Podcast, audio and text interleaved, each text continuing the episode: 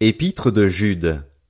De la part de Jude, serviteur de Jésus-Christ et frère de Jacques, à ceux qui ont été appelés, qui sont saints en Dieu le Père et gardés pour Jésus-Christ, que la compassion, la paix et l'amour vous soient multipliés.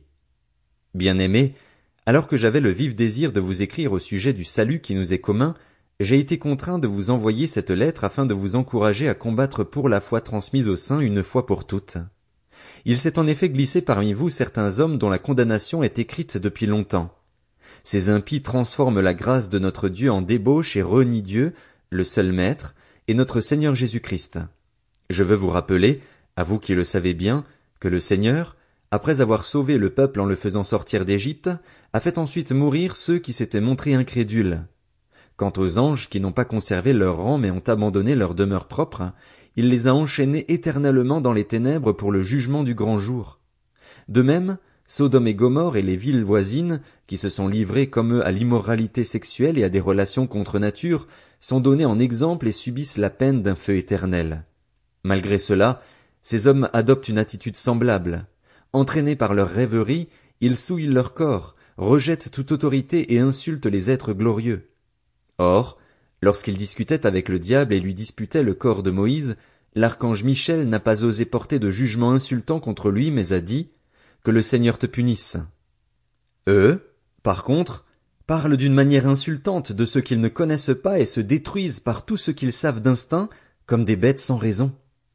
Malheur à eux, car ils ont suivi la voie de Caïn, ils se sont jetés pour un salaire dans l'égarement de Balaam, ils se sont perdus en se révoltant comme Corée ce sont des écueils dans vos agapes, où ils festoient sans scrupule et ne prennent soin que d'eux-mêmes.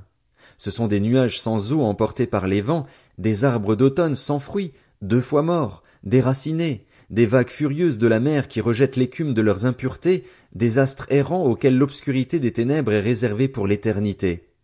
C'est aussi pour eux qu'Enoch, le septième depuis Adam, a prophétisé en ces termes, Voici que le Seigneur est venu avec ses saintes troupes pour exercer un jugement contre tous et pour faire rendre compte à tous les impies qui sont parmi eux de tous les actes d'impiété qu'ils ont commis et de toutes les paroles dures qu'en pécheurs impies ils ont proférées contre lui. Toujours mécontents, ces hommes se plaignent sans cesse de leur sort et marchent suivant leurs désirs. Ils tiennent de grands discours et flattent les gens par intérêt. Quant à vous, bien-aimés, souvenez-vous de ce que les apôtres de notre Seigneur Jésus-Christ ont annoncé. Il vous disait, à la fin des temps il y aura des moqueurs qui vivront en suivant leurs désirs impies. Ce sont ceux qui provoquent des divisions, sont dominés par leur nature propre et non pas l'esprit. Quant à vous, bien-aimés, édifiez-vous vous-même sur votre très sainte foi et priez par le Saint-Esprit. Maintenez-vous dans l'amour de Dieu en attendant le jour où la compassion de notre Seigneur Jésus-Christ sera manifestée pour la vie éternelle. Ayez compassion des uns en faisant preuve de discernement. Quant aux autres, sauvez-les avec crainte en les arrachant au feu, en détestant jusqu'aux vêtements souillés par leur contact.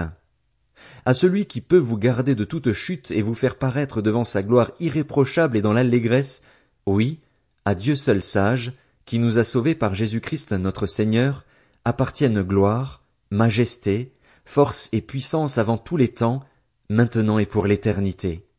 Amen.